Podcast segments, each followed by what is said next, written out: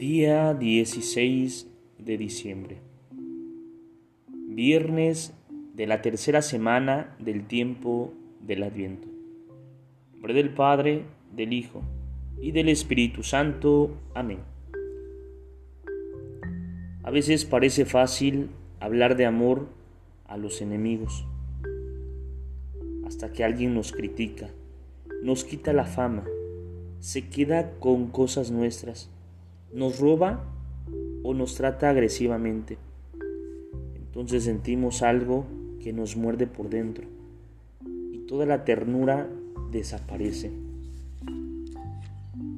Amar a los enemigos no es algo natural, sino algo superior, que solo es posible si dejamos que el Espíritu Santo nos cambie la vida. Hay testimonios muy bellos de personas que fueron capaces de pasar por alto las ofensas y seguir amando a pesar de todo. El modelo más perfecto es el de Jesús. Pero hoy quisiera recordarte el ejemplo de Martin Luther King, ese gran defensor de los derechos de los negros en Estados Unidos. Cuando algunos amigos suyos querían defenderse utilizando la violencia, él les pedía que reaccionaran con amor y vencieran el mal con el bien. A sus enemigos, que finalmente lo asesinaron, les escribía estas palabras admirables. Haz lo que quieras y seguiremos amándote. Métenos en la cárcel y aún te amaremos.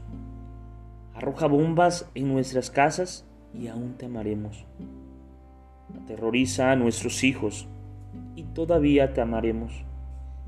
Envía en plena noche a tus bandoleros a nuestras comunidades para que nos apalen y nos dejen medios muertos y todavía te amaremos. Ese amor es una obra preciosa del Espíritu Santo que hace maravillas admirables. Por eso no todo está perdido. Gloria al Padre, gloria al Hijo y gloria al Espíritu Santo, como era en el principio, ahora y siempre, por los siglos de los siglos. Amén. Espíritu Santo, fuente de luz, ilumínanos. Espíritu Santo, fuente de luz, ilumínanos. Espíritu Santo, fuente de luz, ilumínanos. En nombre del Padre, del Hijo y del Espíritu Santo. Amén. Te saluda el diácono Edgar Sobat Campos de la parroquia de San Juan Bautista en Cuitlago, de la diócesis de Córdoba, Veracruz. Saludos y bendiciones a todos ustedes.